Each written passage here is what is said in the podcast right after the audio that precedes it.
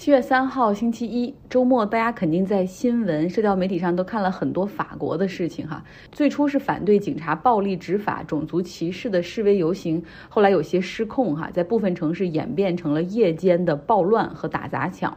然后你看到这个示威游行的那些青年们用烟花炮竹对抗警察的催泪瓦斯，很多城市看起来像是战场，包括像大巴黎郊区的一个城市的市长家里还遭遇了袭击，他的妻子和孩子都受伤。与此同时呢，我看到我的朋友圈里有刚刚抵达法国开始旅行的朋友，继续晒着巴黎的美好阳光和博物馆里丰富的展览。以及塞纳河边多样的活动，那法国的情况究竟如何？暴乱发生在哪些城市？又是什么导致他们持续这么长时间？我们来听一听哈，这我们的老朋友生活在法国的茜妮她的分析和感受。大家好，我是住在法国的茜妮。这几天法国暴乱已经是第六天了，在微信上很多家人朋友都比较关心我们在这边的生活，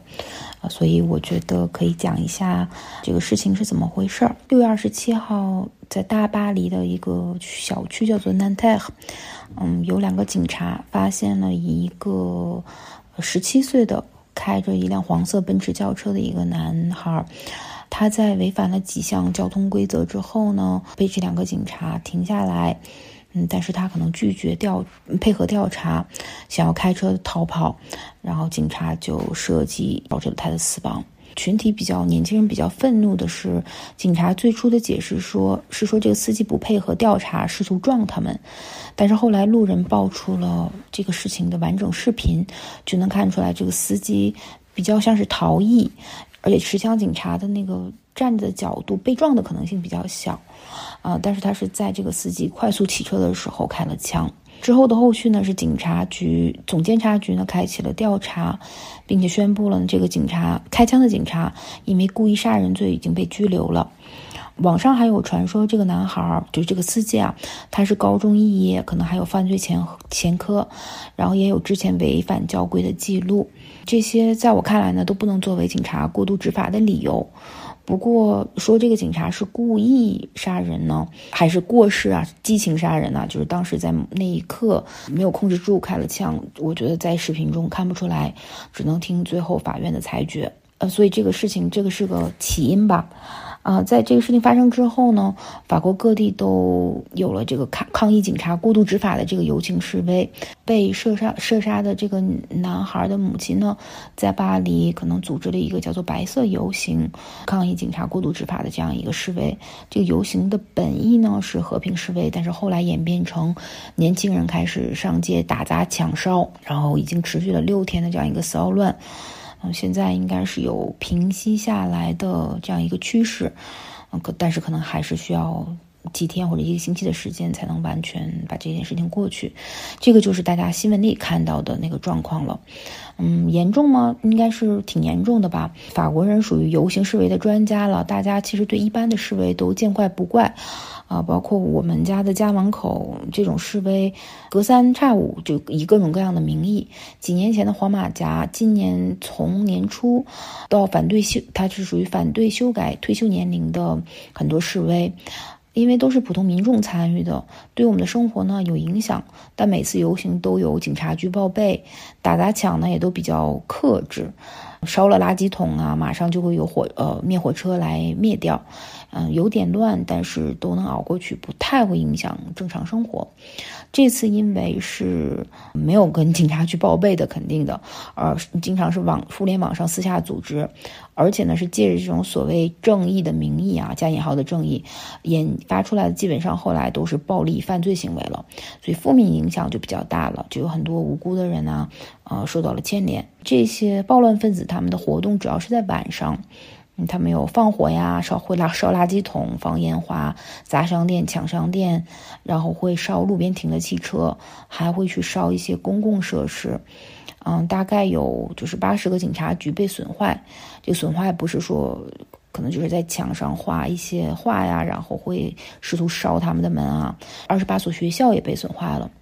呃，国内比较受到关注的是，因为前几天在马赛有一辆中国旅行社的大巴车被砸了玻璃，然后这个玻璃碎片让很多国人受到了伤害。这些暴乱的人群也会也也对咱们的这个游客呀有一些言语啊，还有动作上的恐吓，所以视频看起来确实确实比较吓人，这个也能理解。但是呢，我我听到我妈手里的一些视频号里面，经常会用一些烧毁呀、什么攻占动物园啊这些比较煽动性的这些词汇呢，倒也不太对，不太能反映现实。这个事情怎么说？历史总是惊人的相似吧。啊，二零一一年的时候，我记得我还在英国经历过一次非常类似的，叫 London Riot，理由呢都是一模一样的：警察射杀黑人青年，示威游行演变成打砸烧抢。几天之后才平息下去。在法国呢，嗯，十八年前、二十年前吧，二零零五年的时候也发生过类似的事儿。当时是警察追赶两个呃青年，导致他们呢仓皇出跑出逃的时候触电死亡。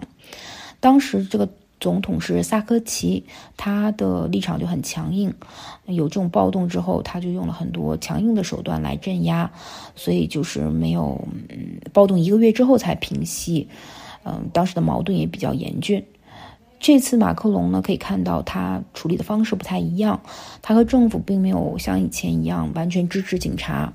他在公众讲话中也说了，就是开枪的这个警察的行为是不可原谅的，并且这几天整个警察队伍在这个镇压的过程中表现都非常克制，嗯，只是逮捕、呃拘留，他们没有极端的武力去嗯解决这些这些问题。啊，最严重的应该就是催泪，用使用催泪瓦斯了。嗯，我觉得他们应该是不想这个事件再升级，不想再再刺激这些年轻人。还有和以前不太一样的是，这次暴力骚乱的，嗯，很多人参与者都是未成年人。啊，比如说我看新闻讲，这个一天逮捕了一千多人，但是这里面有四分之一都是十八岁以下的未成年人。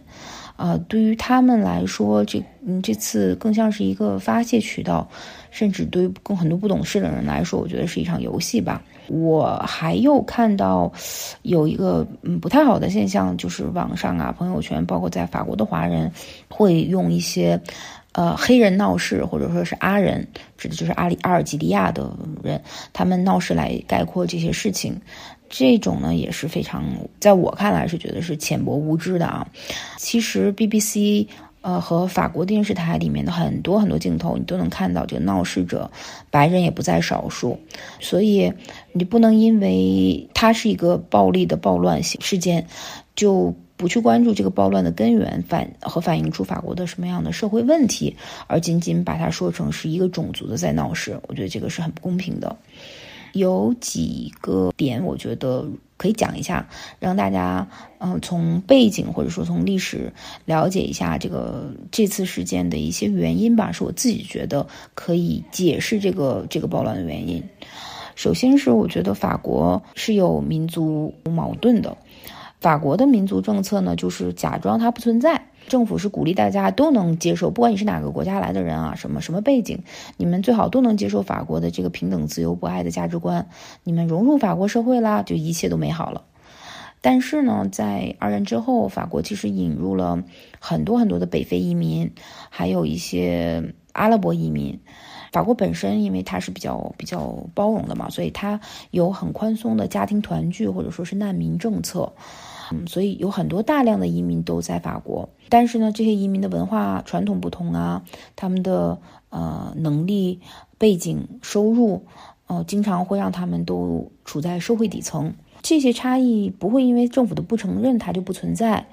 因为隐形的。歧视它是到处都有的，你可以看到这些少数族移民，他们都是在城市的某一个特定区域居住，可能是比较便宜的区域，或者是廉租房比较多的区域。慢慢的呢，中产阶级啊，或者是比较主流的这种白人人群，他们就会避开这个区域买房子，导致那个区域的呃生源呐、教学质量啊、学校的质量啊，还有一些公共服务的质量都会慢慢的变得比较低，经济发展也差一些，所以无形。中，它就造成了这种类似于像种族隔离的这种状况，呃，这个情况跟美国就比较像了，一个街区和另一个街区的安全程度差别都很大，呃，我现在住在的是诺曼底的一个城市里面的一个城市，这个城市呢被塞纳河分成东西两岸，我家住在就是河的。属于河的西面吧，嗯，从市中心走到东面过个桥可能不要五分钟，但是过了桥之后就好像进入了一个不同种族的区域，肤色的区分非常非常明显，一过桥就能意识到。啊，这次暴乱我们城市也有被影响，嗯，但是都是发生在城市边缘的一个区，导致几天前我在离开法国来瑞士的时候完全没有意识到我们城市也有闹事儿，后来是看新闻才知道，其实也是有的。不过是因为城市晚上就没有公公共交通了嘛，所以闹事的人他们都在自己的区域，在家门口闹，他们没有什么可能，可能也确实是没有车吧，所以不会不会跨区闹事儿。在巴黎也是，这些打砸抢经常是发生在移民比较多的区，啊，当然也真是不知道他们怎么想的吧，就是干这种事情在自己家门口烧自己家门口的学校，我觉得他们也是确实是有点问题啊。第二个情况是。呃，法国有种族矛盾，它更大的矛盾，我觉得这次的矛盾是阶级矛盾，因为法国是有也也是有阶级固化的吧，因为它是一个高福利的国家，呃，底层移民呢。经常是呃，因为各种各样的原因竞争不到更好的职位，他们呃做着比较低的低低端的就劳动力，属于比较低端的劳动力。那有的时候他们可能就觉得工作还没有领福利要舒服呢，所以他们就领着失业福利。很多人呢也是靠着生很多孩子来领更多的福利。所以这个多子女之后呢，造成的一个问题就是，如果可能孩子特别多的话，就很难重视教育，所以子女的上升渠道呢也被堵死了。这个就造成了一个比较恶性的循环，也可以解释为什么上多的很多上街的很多人都是少数少数族裔家庭的孩子。法国政府也有努力吧，啊，比如说公立学校有很多的政策支持啊，然后有一些资金的支持啊，比如说我们所在的城市，它的公立的这个音乐学院，它就建在这个移民区啊，廉租房很多的区域。我注意到的是。给孩子每年给孩子报名上这种音乐课学乐器，就基本上都是属于免费的啊。报名排队报名的家长基本上都是白人加亚裔，即便这少数族裔这个音乐学校已经建在他们家门口了，他们可能也没有这个意识和这个意愿吧。对这些少数族裔也有一点爱其不幸怒其不争了。第三个情况，这次抗抗议的是属于跟警察之间的矛盾。这个法国警察确实也是不太被民众信任。比如说，不管你是哪个族裔的人啊，你在巴黎，你作为游客丢了手机被抢了，你的行李箱被抢了，报警基本上是没有用的，是被找找回来的可能性基本为零。所以大家现在对觉得你们警察在做什么呀？啊，警察在做什么呢？他们在巡查的时候会花很多时间去查少数族裔年轻人的身份证，会针对他们进行啊全身搜查，这些确实也被认为是有种族歧视嫌疑的。但好在法国是比较不允许私人拥有枪支，我个人呢也从来没有看到过法国警察拔枪。所以，嗯，咱们再再拉踩一下美国，就是警民产生对立，或者是直接有这个致命性的这个这个对立的比例要稍微轻一点。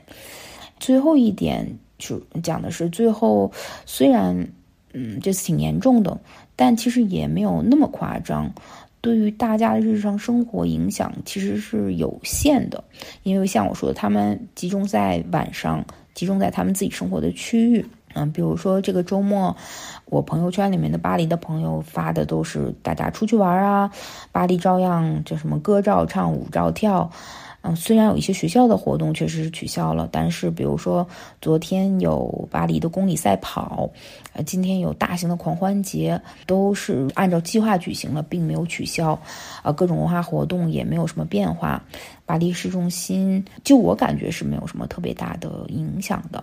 这个就是我作为生活在法国的几年的人对于这件事情的一些观察和想法。我感觉大家在新闻中看到的可能就是最抓人眼球的那一个部分，看到的也是最吓人的一个部分。但是毕竟这是一个很大的国家嘛，呃，局部发生这种事情，嗯，我觉得在欧洲，嗯，英国、法国，大家也有一点见怪不怪了。但是需要反思的，或者说是理解这个事情之前发生的原因，然后需要政府在改进的地方应该还有很多。但是对于日常民众来讲，我自己是相信很快就会过去的。非常非常感谢倩妮，她给我们讲了很多这个事情背后深层次的原因，种族的问题，收入阶层差距的问题。另外，也正如她所说，现在事态正在减弱，像今天各家媒体的头版头条不再集中报道法国，法国，法国，是开始转向其他方面了，像耶伦即将访华，俄罗斯的情况，巴以冲突，约旦河西岸的这个问题等等。那法国的青年们开始从街头撤退。然后包括像一些社交媒体，Snapchat、Twitter、TikTok 都迫于压力开始撤销和限制那些煽动暴乱的帖子。其实你也知道，一百四十个字、一张照片或者是一段十五秒的视频，再配点文字，有的时候是多么的片面或者有煽动性。法国之前是有这个，在二零二零年就有这个立法，会要求社交媒体必须在二十四小时之内去删除煽动暴力、煽煽动歧视的帖子。但在这个过程之中，很多社交媒体。会打那些灰色牌，就是说啊，我们可不好确定什么是煽动暴力，什么是允许情绪的合理表达。不过，在法国政府强烈的抨击和施压之后，这些社交媒体明显开始做出屏蔽哈。在社交媒体一旦行动起来之后，那线下的人们的聚会就不像那么容易就就能够串联起来了。那值得注意的是，在整个事件的过程之中，实际上警察这方面，尤其是警察多个工会，他们对马克龙是非常不满意的，因为通常总统会和警察站在一起，呃，他们或者选择措辞不那么强烈那种，或者是那种和稀泥式的啊那种点评，呃，但是马克龙在第一时间非常强烈的就批评了涉事警察。查警员工会是认为说马克龙实际上是助长了这种抗议的情绪哈，呃，然后也像之前倩妮所说的，就是他对待暴乱也要求这个警员这方面要极其的克制，所以让很多夜晚的过激行为得不到控制或者威慑。所以我们可以想见的是，在这个事情风波过去之后哈，那种反对马克龙的声音在某些机构里面会非常的高涨。然后另外还有一个有待于解决的问题就是。这个警察有没有权对于逃逸的车辆开枪？呃，很遗憾哈，呃，从法律上他们是有的。在二零一五年，尤其是在法国连续遭遇多个恐怖袭击之后，当时国民议会通过立法，扩大了。警察开枪权，呃，在二零一七年的时候生效，哈，成为一个法案。那当警察他非常怀疑这个车辆可能涉及涉及刑事案件或者恐怖袭击的时候，他会要求停车。而这个时候，当车辆拒绝配合，或者当警察他感觉到自己的生命受到威胁的时候，他都是可以开枪的。那么现在就有很多的声音在讨论说，这个法律必须要修改，因为它有很大的漏洞，对吧？这个允许开枪当然可以，但是什么情况下可以开枪？你如何甄别你的生命受到威胁，或者是你怀疑到什么程度，你开始可以对这个涉事车辆进行开枪？这个警察是需要接受大量的培训的，但是目前这个培训只有好像三个小时，然后而且都是通过网络来进行。呃，警察方面到底有没有很好的执行？这个都是。问号哈，所以这个法律很可能在这个事情之后会被修改或者推翻。那么第三点，其实我想讲就是跟刚才倩妮讲的一样哈，这个过程之中整个折射出来是法国的一个。种族的问题实际上存在两个法国，一个法国是那些工薪阶层移民家庭的法国，就哪怕这些人是在法国出生的，接受法国的教育，已经是在法国的第二代或者第三代的这种法国人，但是因为宗教信仰的不同，因为肤色的不同，他们就会被区别对待。用他们自己的话说，他们不是 French French，所以 French French 就是那种法国的白人哈。另外一个方面来说。法国希望大家就是，不论你是哪里的移民，你都要建立起就是对法国人这个身份的认同。最后呢，呃，所有人都会被一视同仁的对待，不分肤色，不分种族啊。这个当然，这个过程之中你要弱化对你宗教的表达，对吧？在公共场合，然后在学校或者是在你的工作场所，你不要去太强调这种宗教。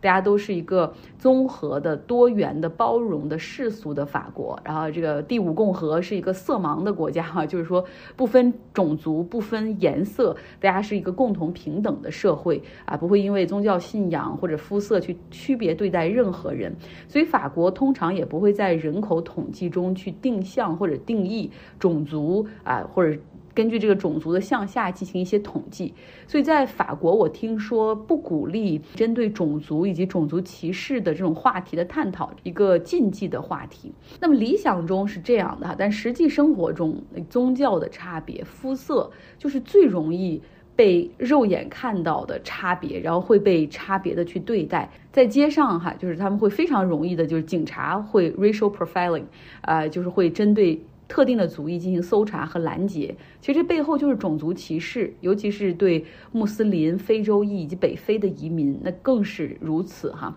啊，他们的上升空间会很受到限制。与此同时，又因为法国他去忽视这种所谓种族歧视的存在，没有。政策性的、制度性的保障，去帮他们打破这种其实已经是 hidden biases，其实已经是隐藏起来的歧视，或者是整个系统性的歧视，没有办法去帮他们打破，让这些族裔在社会中的上升会变得很困难，然后这些族裔在主流社会中会变得 invisible，然后生活中会出现那种困境，个人身份的认同也会觉得就是很拧巴，你会出现所生活的地区出现了经济形势造成的这种种族实际。上的种种族隔离，说到这儿可能扯远了哈。我们看到美国这方面，实际上因为战后它实行了这种平权政策 （affirmative action），就是去正视这种存在的系统性的明明面的和暗地里的种族歧视，然后也正是这些历史原因所造成的这种不同族裔教育水平、经济水平差异的这种。问题，然后进行补偿性的措施，去帮助少数族裔，去从制度上去确保他们有晋升的空间，从制度上去确保他们可以获得社会资源。其实这个政策就很像我们国家去对待少数民族、老少边穷地区的那些扶持性的政策，让这些。族裔的声音也可以出现在政府、学术、产业、艺术的领域。就不同族裔多元化的发展，才是一个健康社会的一个一个真正的实现的一个路径哈。很可惜哈，现在美国的最高法院它实际上是开始在禁止 affirmative action 的使用，然后他们认为说，其实像法国那种才是最好哈，要实现美国的色盲政策，种族不应该是被。特别强调的东西哈，因为最后这个社会一定是一个平等的社会，不分种族，不因为肤色，所以大家看到了这个问题，就是你看到法国，他就是这样在想，但实际上现实和理想之间是有很大的差距的。这就是今天的节目哈，讲了法国，同时也说了说美国，希望大家可以去综合的考量哈，不要被一些社交媒体的一些东西去去牵着鼻子走，那些爆炸性的语言，或者是那些比较惊悚的标题，或者一些。格外被突出的一些画面，好像就对某些事情进行了一个定义，哈，好像理性、客观。中立，好像这个已经不是一个什么好词儿了。但是确实，我们有的时候需要保持一些理性。你需要去看更多的这种呃新闻源所讲出的不同方向的这种事件，然后以及从不同角度去剖析一些事情，而不是单纯的被被一两个帖子带着走哈。那你就太没有自己的 critical thinking，没有自己的这种独立判断了。希望你有个愉快的周一。